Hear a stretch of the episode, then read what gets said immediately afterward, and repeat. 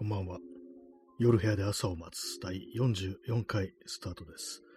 本日は9月の30日、時刻は23時23分です。はい。あ早速、ハートレンダー、ありがとうございます。はい。えー、東京は今日は曇り時々晴れというようなそういう感じで、ちょっと微妙でしたね。なんかね、雨が降りそうで降らないという、そんな一日でした。場所によっては、ちょっと降ったところもあるみたいですね。こう東京の西の方では雨降ったなんていう、そんなことを聞きました。はい。9月の30日っていうね、今なんか急に大きい声になりましたけども、9月の30日ですけども、9月の30日といえば、最後の日っていうね、支給最後の日じゃなくて、11月最後じゃなくて、9月最後の日ですね。何言ってるのか全然分かってないですけども、9月最後の日ですね。今日でね、こう9月最後で明日から10月1日ということでね、なんかこう、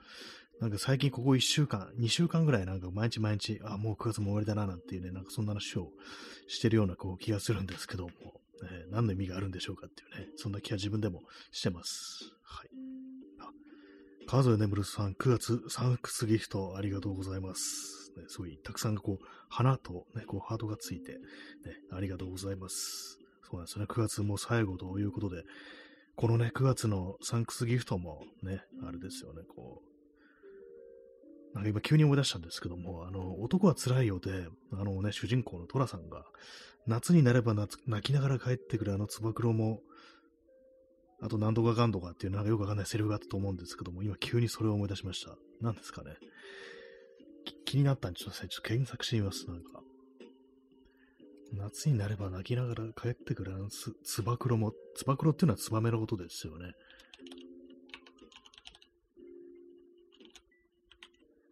6月ぐらいに、あれなんですけど、ちょっとあの、親族の葬式でね、こう、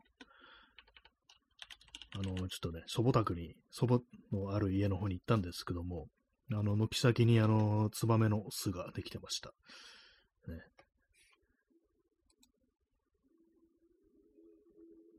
あ、これはあれですね、出てきました。夏になったら泣きながら帰ってくるあのつば九郎さえも何かを境にぱったり姿を見せなくなることもあるんだぜっていう、これが、あれですね、こう男は辛いようで、こう、虎さんが言うセリフ、何かを境にぱったり姿を見せなくなることもあるんだぜってね、これ虎さん自身のことかなと思うんですけども、ね、そうですね、9月のサンクスギフトもね、こう、日付が変わったのを境にね、ぱったり姿を見せなくなることもあるんだぜというね、まあそういう感じで私連想したんだと思うんですけども、ね、そう。最初のそのつば九郎さえもってどこまで覚えてたんですけども、その次は思い出せませんでした。はい。ツバメの巣って結構いろんなとこありますからね。東京ではなんか、まあそんなあの熱心に探しじゃないですけども、東京でもなんか多分いろんなとこあるんじゃないかなと思います。郊外の方だとね、割とあるかなと思いますよ。ツバメ自体はなんかたまに飛んでるの見ますからね。まあ夏になったら、ね、こう夏夏の鳥なんですかね。なんかあんまその辺のこと意識したことないんですけども、ツバメが低く飛ぶとなんか雨が降るなんて話がありますね。たまになんかね、そう、ツバメが低く飛んでるのを見ると、まあ、雨降るのかななんて思うんですけども、意外に降らないような気がするんですよね。あんまこう、その体験的な、経験的にはね、こう、降ら、降ってないっていう気がしますけども、まあ全然わかんないですね。はい。今日のタイトル、西武戦特有のバイブスって書きたかったんですけども、不適切な言葉が使われていますというふうにこう言われて、丸ね、部を丸にしました。なんでだと思ったんですけども、バイブス、ね、バイブが悪いのかって思ったんですけども、あれかと思って、ブスだと思って、そう、前もなんかありましたよね。なんか、そう、コメントでもね、なんそう、バイブスって言葉は使えなかったっていうね、こう、それをみんな目撃した記憶があるんで、そうだ、ブスって言葉は使えないっていうね、まあなんていうか、それ自体はいいかなと思います。ね、こうタイトルでね、なんかそういう言葉を使って人を傷つけたりするなんて人もまあまあね、こういう配信文化って中にはいそうですからね、まあ、ある程度そう NG とかこうやってね、こう自治するっていうのはね、自治というかなんていうか、取り締まるというかなんていうかね、こうそういうのは別に悪くないんじゃないかなと思います。ね、バイブス、西武線特有のバイブスという話でございます。はい。えストロムさん、えー、初見です。および出遅れました。いただきましてありがとうございます。ね、こう毎日が初見ということでね、こう、新鮮ですよね。なんかね、9月の30日には初見ですからね、今日はまあこの放送初めてこうやりますので、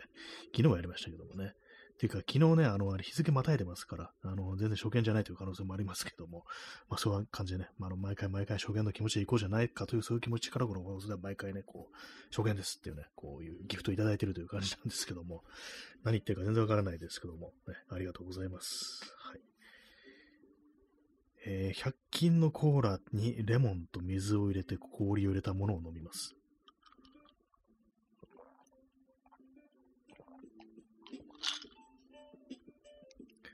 そう、レモンをね、レモンの輪切りを3つぐらい入れて、氷も入れて、で、水入れてコーラっていうね、ちょっと変なことしてますけども、このバランスはなかなかいいですね。こう、なんか水割り、そう、炭酸飲料の水割り結構最近うまいなって思うようになりましたね。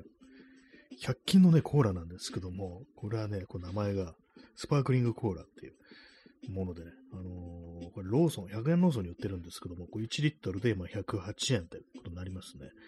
なんか意外といいんですよ、これ。なんか普通のね、コカ・コーラとかペプシコーラよりも私こっちの方がなんか好きで、で、これあの、パッケージ見ると書いてあるのが、米国ロイヤルクラウンインターナショナル社コーラシロップ使用って書いてあって、なんかよくわかんないんですけども、なんか特別なコーラシロップを使ってるってことなんでしょうか。ね、ロイヤルクラウンインターナショナル社のコーラシロップを使ってるらしいです。はい。これもまた水で割るとね、いい塩梅になるという話でございます。で、なかなかそのタイトルのあれに行かないですけども、西武線特有のバイブス、これあの、東京、ね、東京にある西武線ってのがあって、西武新宿線だとか西武池袋線ってのがあるんですけども、まあ他にもいろいろあったと思うんですけども、まあ、あの西武新宿線、今日はあの西武新宿線にこう乗って、あのー、武蔵野美術大学までこう行ってきました。ね、初めて行くところですね。で、まあその、あれなんですけど、前写真展を見たかったんで、もう明日までなんでね、もう今日行かないとと思って行ってきたんですけども、そういうわけで、その西武新宿線に乗ったんですね。西武新宿線の高野台っていう駅があって、そこから歩いて、えー、15分、20分って感じのところに、こう、武蔵野美術大学がこうあるんですけども、西武線特有のバイブスっていうのはね、こう、まあ、乗るたび私もなんかね、思うんですけども、なんとなく湿った空気っていうか、湿った空気というか、で、車内はそんな湿った空気ないんですけども、なんかあの、駅にね、ホームに一歩降りると、なんかちょっと湿度を感じるみたいな、湿度というか湿気というか湿り気というか、なんかじとっとしてるんですよ。実際に気候がどうのこうのってわけじゃなく、冬とかでもね、多分そういうこと思うと思うんですけども、なんかじとっとしてるなってことは結構私思ってて、なんかね、こう、あれかもしんないですね、こう、水べ、水場があったのかなっていうね。なんかあの、ちょっとよくわかんないこと言ってますけど、あと地形とかね、あの谷になってるところを割とその西武線が通ってるとか、もしかしたらそういうこともあるかもしれないです。結構ね、あの私そういうの敏、割となんかこう、ちょっと敏感というか、なんか空気違うなってなったら、そこあの川の近くだったとか、あの、谷底だみたいなね、そんなことが割とこうあったりするんで、そのせいかもしれないですね。まあ、それだけなんですけども、まあ、あの土地特有のバイブスみたいなものってのがあるよな、なんていうね、そういう話をね、こうしようかなと思って、こんなタイトルにしてみましたというわけでございます。西武線特有のバイブスね、西武線沿線住んでる人はよくわかるのかもしれないですけども、えー、なんかありありますね。ほんとなんかね、こう。似ててもね、なんかね、こう、駅前の雰囲気とかが似てても、やっぱ違うんですよ。なんかね、少しだけ。ね、そうなります。はい。まあ、それは置いといて、今日ね、なんていう着信店に行ったかというとですね、えー、大辻清の、えっ、ー、とですね、これタイトルなんて言うんだろう、これ。武蔵野美術大学、いや、美術館みたいなところがあってね、そこはあの無料でこう入れるんですけども、えー、生誕100年、大辻清治、眼差しのその先、フォトアーカイブの新たな視座って非常にちょっと長いタイトルついてますけども、これが武蔵野美術大学美術館図書館っていうところでこうやってたというね、そういう感じでございます。ね、あの9月の4日からあの明日までって感じなんですけども、ね、明日まで、ね、これ聞いていきたいと思った人は明日行くしかないっていう非常に厳しい条件になりましたけども、しかも最終日あの5時までですからね、17時までってことで、ちょっとあの、ね、急いで行かないといけないっていう感じですね。私も今日はあの土曜日だったんでね、あの17時までだったんですよ。で、まあ、ちょっと出るのが遅かったですね。あの、まあ、1時間半ぐらいね、私はこう、ね、見てたんですけども、ちょっとそれでもね、時間足りないっていうぐらいね、これは良かったですね、本当にね。大辻清っていう、まあ、これはあの、まあ、生誕100年ですか、100年前に生まれた人で、2001年ね、こう亡くなりましたね。そうです。そういうぐらいの人ですね。えー、パピコさん、パピコさんお初ですかね。すいません。前もね、こう、コメントいただいてたらすいません。えー、むさび、えー、近くにエスカの学校もあるところですね。ってね、エスカってなってます。そうか、そうかですね。そうですね。私もそれ気づきました。あの、駅から歩いてるときに、あ、ここに学校あるんだと思って、なんかなんだろうと思って Google アップ見てみたら、あ、そうか、そうかっていうかね、なんか、そうか高校っていうのかななんかあって、ああ、なるほどねっていうね、ここにあったのか、みたいなね、感じで、そう、あの、玉川上水のね、ほとりにあるっていう感じでね、なんか、確かなんかそう、高校生ぐらいの子たちが結構いっぱいいるな、みたいな 印象があったんですけども、ちょっと咳払い失礼します。ね、学校がなんか結構いろいろありますね。まあ、当然のごとくね、むさびもあるってところで、まあ、ということは、あの、美大生がね、こうたくさんいるっていう、そういうことですからね、もう初めて見るのは美大生みたいなね、ことは別に思わなかったですけども、でもなんかね、そう雰囲気的にね、なんかちょっと服装とかがね、かなり凝ってるっていうか、ね、なんかもしかしたら自分で作ったりしてんのかなぐらいのね、感じの若い人たちがいて、なるほどね、これが美大の空気感みたいなことを思ったんですけども、ね、まあ、私なんか何人かね、そのむさび卒業したっていうね、友人がこういるんですけども、ね、実際にまあ行ったのはこう初めてですね。えー、コーラの水割りを飲みます。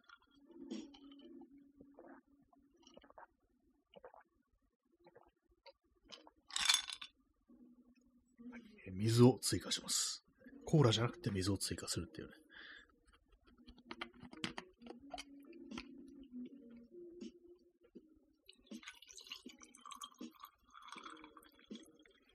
でもなんか駅からね、結構あって、ね、通学結構だるそうだなと思いました。ね、まあ、キャンパスがあそこだけなのかどうなのかわからないですけども、ね、高野台という駅初めてね、こう降りましたね。まあ、西武線って感じの駅でしたね。普通にね。ただなんか降りてみると結構あの、個人のね、こうお店が多いっていうか飲食店しろ何にしろいろんなお店あるなっていう感じがあって、まあ、なるほどね、という感じでね。もうそのままあの、ストレートに美大通りっていう風についてる、ね、この通りもあったりして、で、まあなんかね、こう、通り沿いになんか工務店とかあるんですけども、それもなんかね、あの、アトリエ建ててみませんかとか、借りてみませんかみたいな、その書いてあったりして、なるほど、確かにこれ美大の近くだな、みたいなことを思いましたね。で、まあ、ちょっと離れると、まあ、普通になんていうかね、こう西東京の感じっていうところでね、まあ、そんな感じで、こう、ね、普通の、まあ、いつもね、歩くようなところに似てるなと感じだったんですけども、まあ、学校の資格っていうのは、やっぱそれなりにね、そういう空気があるもんだというふうに思いました。はい。あ、P さん、えー、出遅れありがとうございます。ね、今日はちょっとあれですね、普通の、普通に遅れですね。12分となるともね、あの、ありがとうございます。ね、全然こう後からね、あの、アーカイブとかでね、こう、聞いていただければと思います。えー、ストロムさん、えー、ムサビよりアートセンターカレッジオブデザインをという、これなんですか？こういう、あれがあるんですかね？アートセンターカレッジオブデザインっていう。これあの、いわゆるあの私のね、こう拾えてないというやつですね。あれなんですけども、アートセンターカレッジオブデザイン。検索してますね、今。あなんか出てきますね。サジェストにアートセンターカレッジオブデザイン。あ、チャンスさん出遅れました。ね、ありがとうございます。ね、全然こうね、後からね、こう、冒頭後から聞いていただけたらというふうに思います。はい。アートセンターカレッジオブデザインは、これアメリカのカリフォルニア州パサデナを所在地とする、まあそういう学校があるんですね。非営利の私立美術大学という、そういうのがあるんですね。これ私初めてこう聞いたような、ね、アートセンターカレッジオブデザイン。どういうところなんですかね、これはね。マイケル・ベイトが卒業してますね。トップ、マイケル・ベイトがザック・スナイダーとか、ね、映画監督ですね。まあ、いろいろな、杉本博司とか、まあ、これ写真家ですよね。写真家の人ですね、有名なね。あとは、あマイク・シノダ、リンキン・パークのメンバーの人ですよね。シドミードもそうなんですね。こうなんですね。なんかいろんなね、こう人がこう出ているというところらしいですけども、ね。パサデナカーという感じですね。初めて知りました、これは。ね、アートセンターの、ね、卒業生はアメリカにある他の有名美術大学の卒業生に比べ、最も平均年収が高いことが判明したという、なんかそういうのがこう書いてありますけども、ね。えー、ストロムさん、えー、パサデラに戻ってやり直さないかってね、なんかそんなセリフ映画とかでありそうな気がしますね。このなんとかでね、やり直さないかっていうね、セリフのは、なんか、これはですね、元ネタはですね、こう私がね、ももうちょっといなくなっちゃった方なんですけども、つぶやいてない方なんですけども、総合ね、フォローの人で、ね、なんだったかな、あのーエルパソでやり直さないかっていうね、なんかそういうなんかツイートをする人がいて、ちょっと元ネタわかんないんですが、多分なんかの映画だとは思うんですけども、そこからね、来てますね。なんかね、私がたまにそういうようなことをつぶやくときは、エルパソ、エルパソでもう一度やり直さないかっていうね、まあ、パサデナでやり直さないかっていうね、パサデナ？なんかちょっとね、似合いますよね、こういうセリフにね。カリフォルニア州パサデナ、ね。ロサンゼルス郡に、カリフォルニア州ロサンゼル郡にあるところと、ね、位置するところらしいです。結構暑いですね。やっぱね、夏はね、ほんと45度とか行くところで、まあ湿度はちょっとね、低いのかもしれないですけども、ね、なかなか暑いところらしいですね。はいえー、水割りを飲みます、コーラの。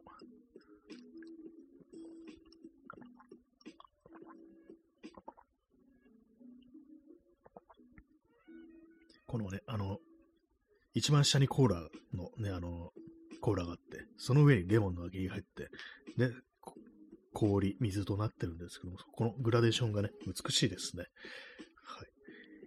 い。なんか急にわけのわかんないこと言ってますけども、ね、それだけで、まあ、ムサビよりアートセンターカレッジオブデザインよというね、お話でございますけども、まあ、それはわからないですけどもね、まあなんかこう、ね、大体まあそういうなんか美術教育とかそういうものをね、こう、受け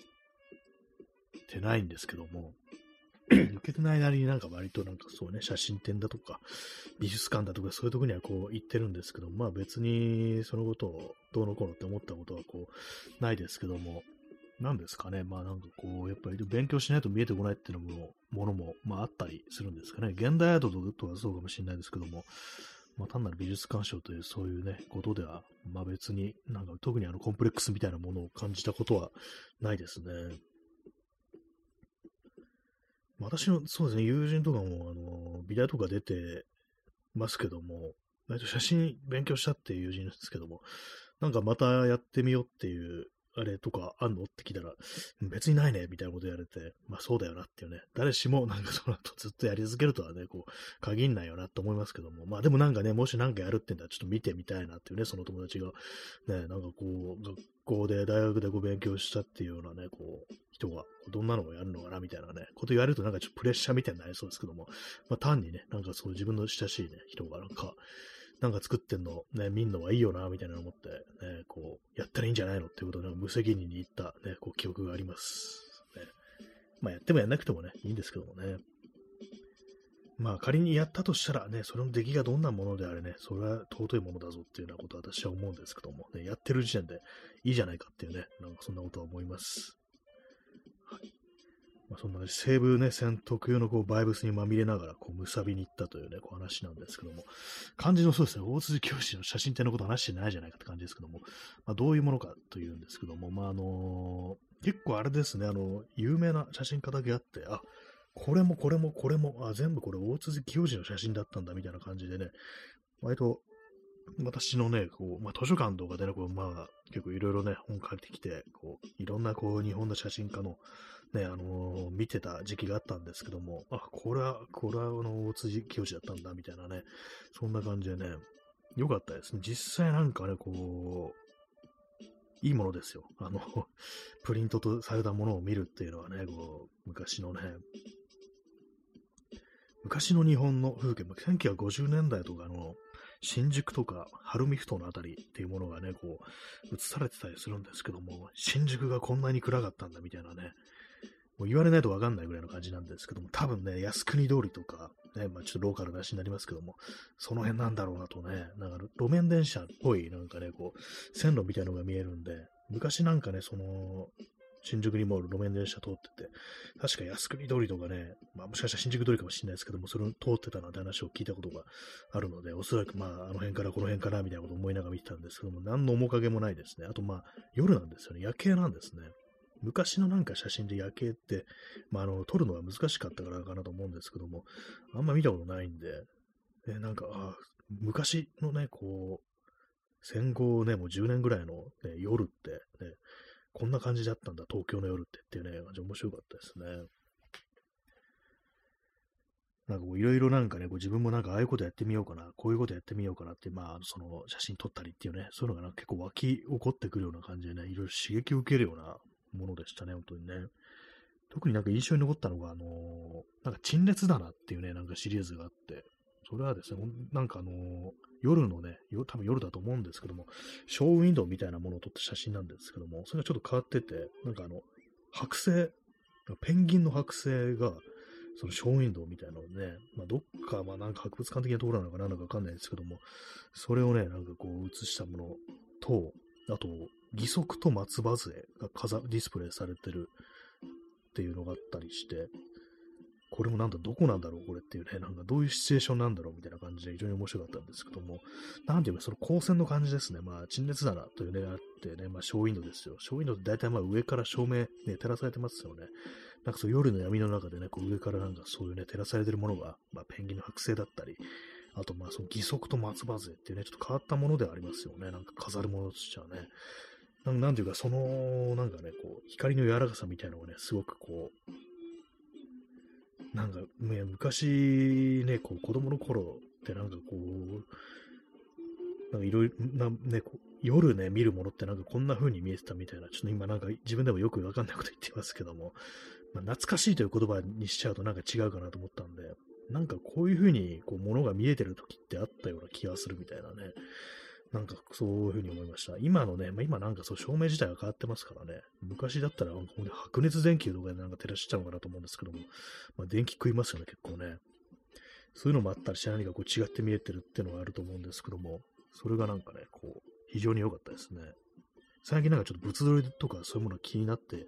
いるので、まあそれもあってね、なんかこう、こんな感じで照らしてなんかこう写真とかね、こう撮ったら面白そうだなみたいなね、ことをいろいろこう考えましたね。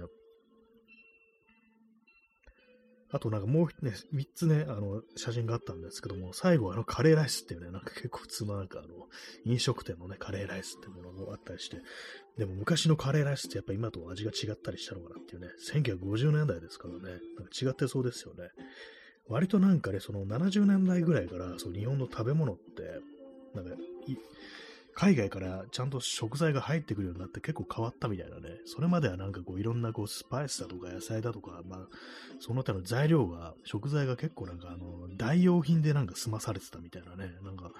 どうもそんな話を聞いたことがあるんですよ。だからそれまではなんか一種フェイクの味っていうか、本当なんか日本風に、日本の中で手に入る、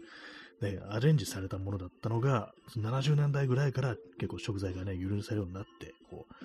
本物のね、こう味というものをなんか味わえるようになったなんて話を聞いたことがあるんですけども、まあ、1950年代のね、カレーってなると、なんかもっと、ね、煮物っぽかったのかななんていうふうに、ちょっと思ったりして、ね、想像しちゃいますね。どんな味だったんだろう、昔ってね。薄そうですよね、でもなんか昔のカレーっていうのはね。あと、ソースをなんかたくさん入れてそうな、そんな気がします。ソースを多用してそうっていうね。はい。水飲み、水と、水のコーラ割りを飲みます。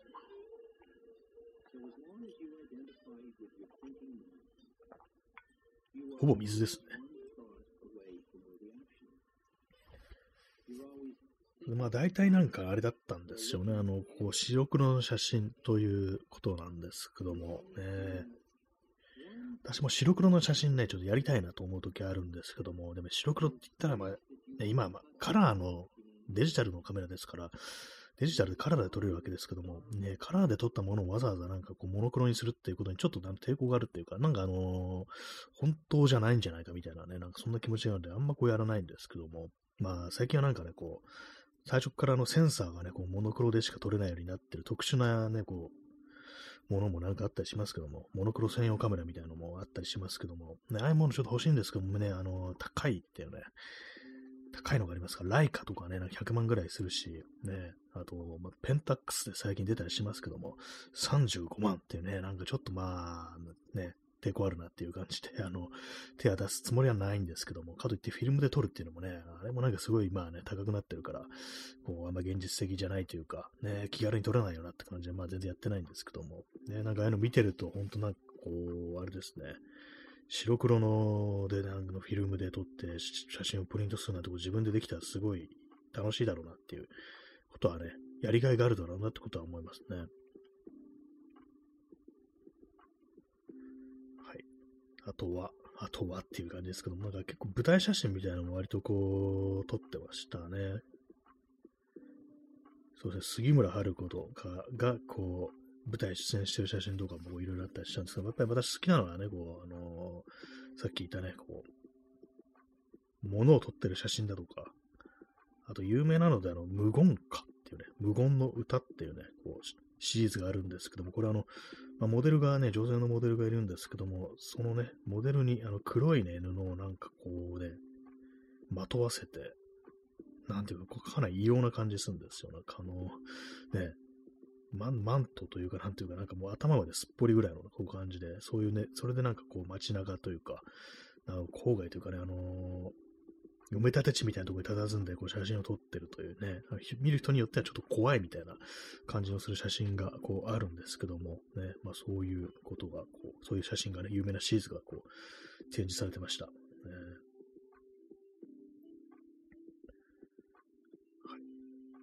まあ明日までなんですけどもね、こう見たいと思ってもね、明日のね、夕方5時までですから、もしあの、興味ある人いたら、あの、急いでね、こう、行ってみてください。無料です、無料ですね。むさびのね。コーラを飲みます。コーヒーティーそんなにましたね。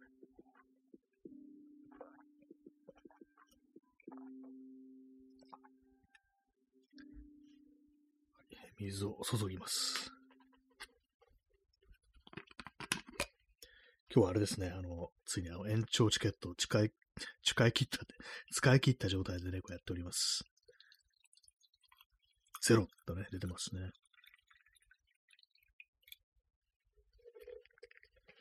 えー、時刻は23時49分ですね。それで帰りにね、あれなんですよね。帰りちょっとあの、国立っていう中央線に国立っていう駅があるんですけども、ちょっとあの、最近、国立、国立という街はどんな街なのかって少し気になってたんで、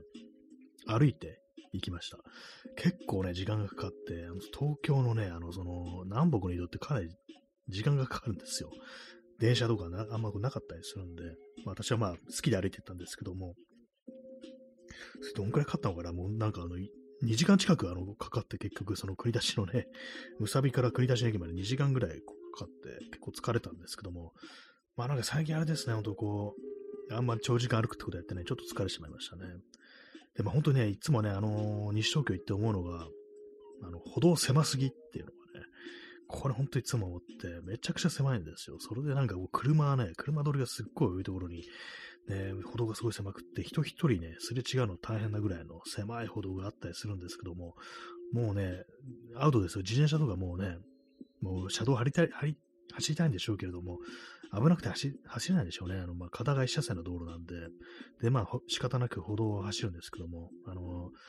向こうから自転車やってくるとね、私歩きで、ね、まあ、こう、脇に避けるんですけども、避けるスペースね、こうなかったりするんですよ。そうするとなんかこう、あれですね、横道のところにね、があるところまで、こう、なんかこう、急いでね、なんか行ったりしてっていう感じでね、なんか、散歩するのに向いてないところだな、ここはと思いましたね。まあ、あの辺住んでる 人がしたらうるさいよっていうね、余計なお世話だみたいなこと思われるかもしれないですけども、本当でもあっちの方行くと歩道が狭いなっていうね、都心の方が歩きやすいっていうね、そういう感じのことが起きてますからね。まあ、国立なんかね、あの、道路が非常に広くて、一橋大学があるんですけども、まあ、街を開発するときに、まあ、そこに合わせて作ったということで、非常になんかこう、整然としてて、あの、美しい景観の街であるっていうことを聞いたことがあったんですけども、今日ね、ちょっともう日が暮れてて夜だったんで、あんまね、あんまこうピンときませんでした。ね。はいまあ、そんなね、感じの一日でした。ね、結構疲れましたね、なんかね。でもなんか、あの、写真展は本当行けてよかったですね。本当ね。明日までですからね。本当なんかあの、今日今日もね、なんか、もういいかな、めんどくさいし、みたいなこと思ってたんですけども、やっぱりな、なんかこうね、あとインスタで結構流れてきて、これは良いっていうね、なんかそういう感想を流れてきてね、それでまあ行ってきたんですけど、まああの行ってよかったですね。ありがとうございますっていうね、そのまあ、インスタ流してくれた人にっていう、ね、感じですけども。はい。今日あれですね、あの、延長チケットないもんですから、そうそう終わりの時間がこう近づいてしまってますね。ね、なんかこう、30分、早いですね、なんかね、本当にね。短いですよね。収録とか11分なのに、12分かなだったのにね、最初それでなんかこう、なんとかこう最後までやろうっていう、頑張ってたのが、今30分短いなっていうね、しかも生配信っていうね、なんか非常に不思議な感じしますけども、はい。まあそんな感じで、あの、今日は終わりたいと思います。それでは、さようなら。